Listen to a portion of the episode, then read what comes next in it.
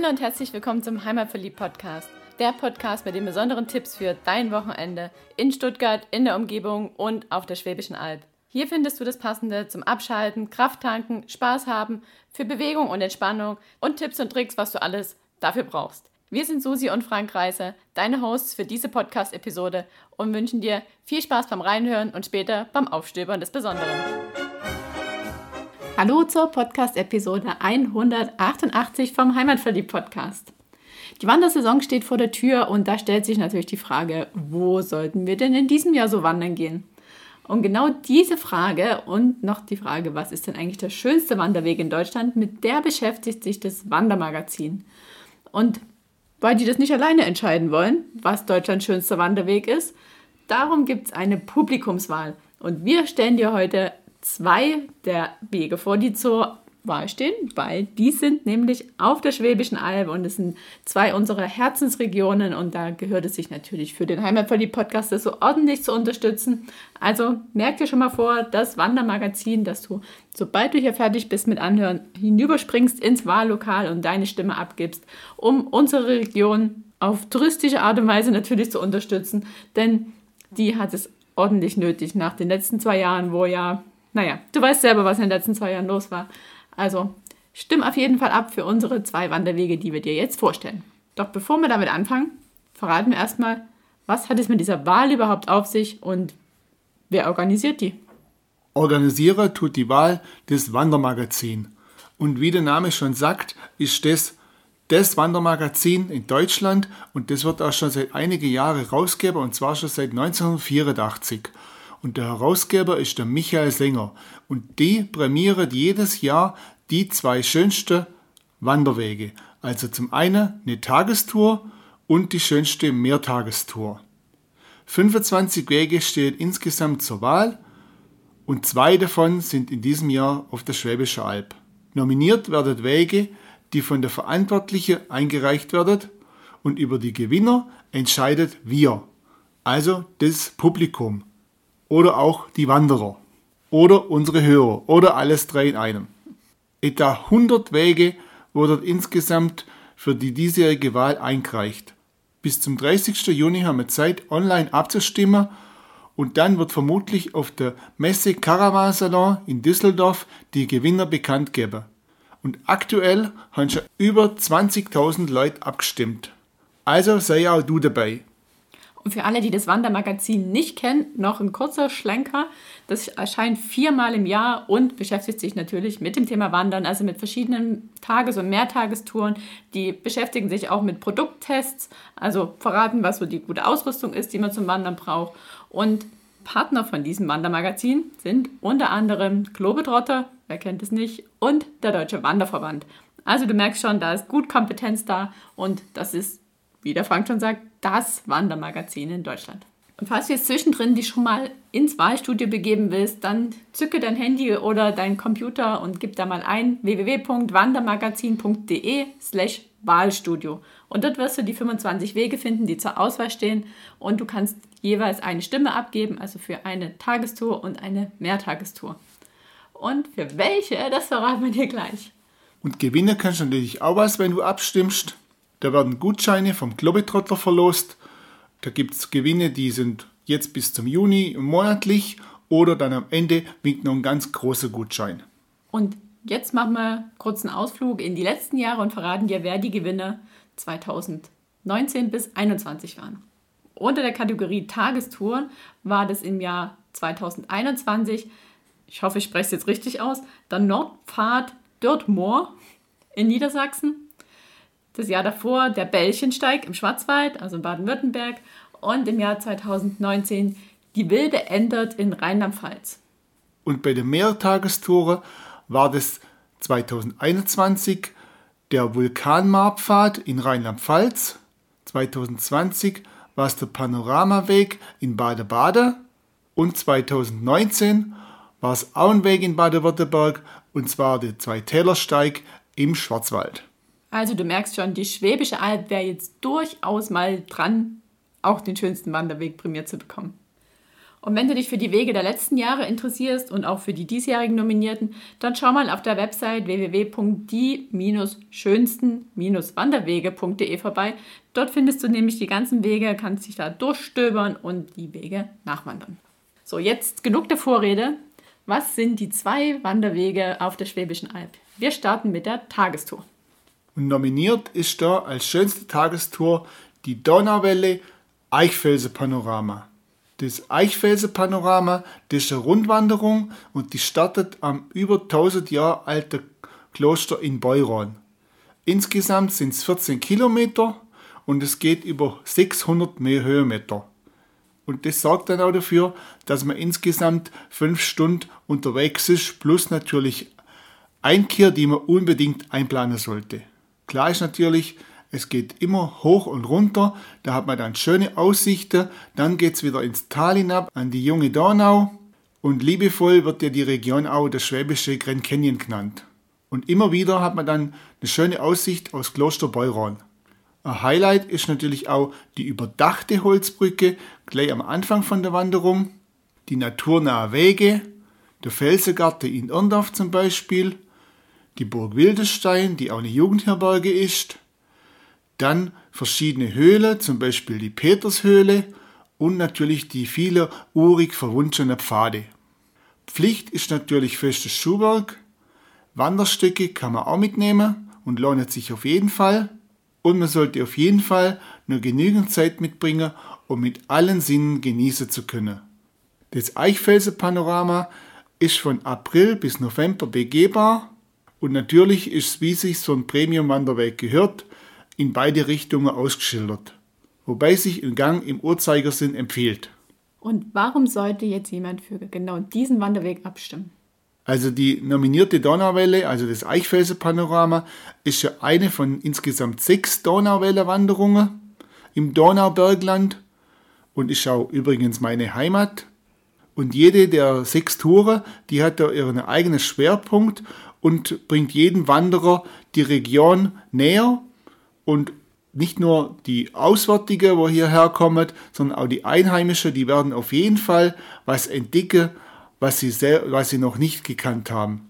Deswegen, wenn man für das Eichfelsen-Panorama bei der Tagestore abstimmt, dann stimmt man indirekt für alle sechs Donauwelle ab und das macht auf jeden Fall die Region bekannter und führt dazu, dass die Schwäbische Alb auch innerhalb ganz Deutschlands einen Stellenwert bekommt, dass es eine wirklich richtig schöne Wanderregion ist.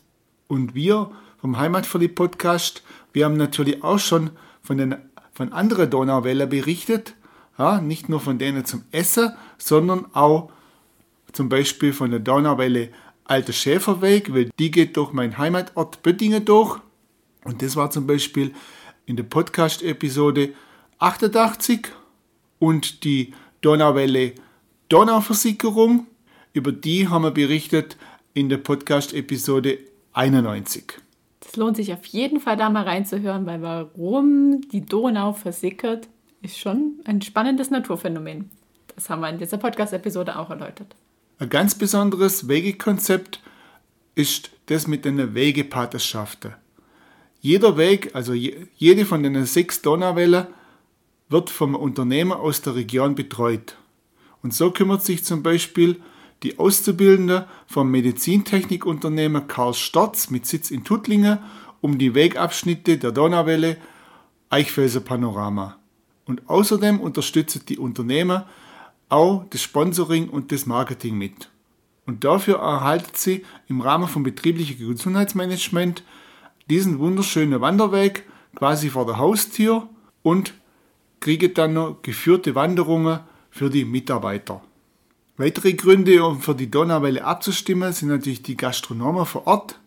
Am Start und Ziel von der Wanderung kann man zum Beispiel in Beuron, im Hotelrestaurant Pelikan oder im Café Drahtesel einkehren und auf jeden Fall eine leckere Donauwelle genießen. Unterwegs wartet dann noch das Wanderheim Rauer Stein und die Burg Wilderstein mit der Jugendherberge, dort kann man auch einkehren im schönen Innenhof. Und wenn du jetzt am liebsten loswandern willst, findest du weitere Informationen zu der Donauwelle auf der Homepage vom Donaubergland. Und wenn dir jetzt das Wasser im Mund zusammenläuft und du denkst, oh, Donauwelle, das wäre jetzt auch was Leckeres zum Kaffee, dann musst du dich noch ein bisschen gedulden, aber in der nächsten Podcast-Episode, da werden wir ein Donauwelle-Rezept verraten und auch, wo du ganz bald schon ganz leckere Donauwelle kaufen kannst. So, und jetzt waren wir gerade noch bei der Donauwelle, beziehungsweise beim Alter Schäferweg. Und jetzt geht es zu der Mehrtagestour. Und da begeben wir uns weiter nördlicher also oder auch östlicher, auf die Ostalb. Und das wird uns jetzt die Susi erzählen. Wer ist nominiert bei der schönsten Mehrtagestour? Ja, du hast gerade schon gesagt, alter Schäferweg. Wir bleiben bei den Schafen und gehen zum Alpschäferweg. Das ist der Wanderweg, den ich Ende 2020 war es schon, gewandert bin und darüber ein Buch geschrieben habe. Nämlich über diesen Alpschäferweg und seine Zeitspuren und jetzt ist dieser Alpschäferweg mit seinen 158 Kilometern unter der Kategorie Mehrtagestouren als schönster Wanderweg Deutschlands nominiert und du darfst dafür abstimmen. Ich habe übrigens schon abgestimmt. Den Weg kann man in zehn Etappen aufteilen, kann ihn aber auch in mehr Etappen laufen oder halt sich weniger Zeit nehmen, wie man das möchte. Das startet in Gingen an der Brenz, dort wo die Steiftätis herkommen. Und er ist ein Qualitätswanderweg. Und man kann ihn somit in zwei Richtungen laufen. Und was ich glaube ich noch nicht verraten habe, er ist ein Rundwanderweg. Und dieser Rundwanderweg ist nicht so kreisrund, wie man sich das vielleicht so vorstellt bei einem Rundwanderweg, sondern der hat so die Form von einem Schmetterling. Das heißt, man kann quasi jeden sag mal, Flügelteil auch als Wochenendtour laufen. Dann hat man vier Wochenendtouren und hat dann auch fast den kompletten Weg abgewandert. Aber eigentlich ist er konzipiert als kompletter Rundwanderweg über zehn Tage mit Übernachtung. So ein richtig schönes Urlaubserlebnis. Alle Beschreibungen von dem Weg verlaufen im Uhrzeigersinn. Also man startet sozusagen in Gingen, läuft dann in Richtung Lohnetal, was Welterbe ist inzwischen, kann dann in die Charlottenhöhle gehen und die besichtigen. Man kann verschiedene Burgen sehen. Man kommt durch bekannte Täler mit ihren markanten Felsformationen wie das Eselsburger Tal und das Wehental. Man kommt am Heldenfinger Cliff vorbei. Man läuft am Rande des Meteorkraters von Steinheim. Man kommt an den Brenztopf, also die Stelle, wo die Brenz ihren Ursprung hat, in die Stadt Heidenheim. Kann sich dort auch einen Tag Pause gönnen und ein bisschen durch die Stadt bummeln und das Schloss angucken mit seinen Museen. Dann geht es weiter über Nattheim bis nach Neresheim. Dort kann man sogar im Kloster übernachten. Und auf den letzten zwei Etappen kommt man sogar noch mal kurz ein kleines Stück durch Bayern, bevor man dann wieder in Gingen an der Brenze ankommt. Und das Schöne an dem Wanderweg ist, dass man sich den Weg gestalten kann, wie man möchte. Also zum einen kann man die Etappen so aufteilen, wie man es gern hätte. Und man kann auf dem Weg konstant bleiben. Dann ist man sehr viel in der Natur unterwegs und hat wirklich Ruhe pur. Oder wenn man sich doch ein bisschen was erleben möchte, ein paar Highlights anschauen möchte, dann macht man so den ein oder anderen Abstecher, wie gesagt zur Charlottenhöhle zum Beispiel oder zum Höhlenhaus oder halt hinab ins Eselsburger Tal und kann dann dort schön einkehren. Also das sind alles so ein paar Abstecher, die man machen kann, aber nicht machen muss. Also jeder macht sich seinen Weg, wie er ihn gern hätte. Und warum sollte ich denn jetzt für den Weg abstimmen? Na, zum einen ist es eine wunderschöne Wanderregion, die tatsächlich auch noch gar nicht so vielen bekannt ist. So Heidenheimer Brenzregion, ich würde mal sagen, so ein Hidden Champion.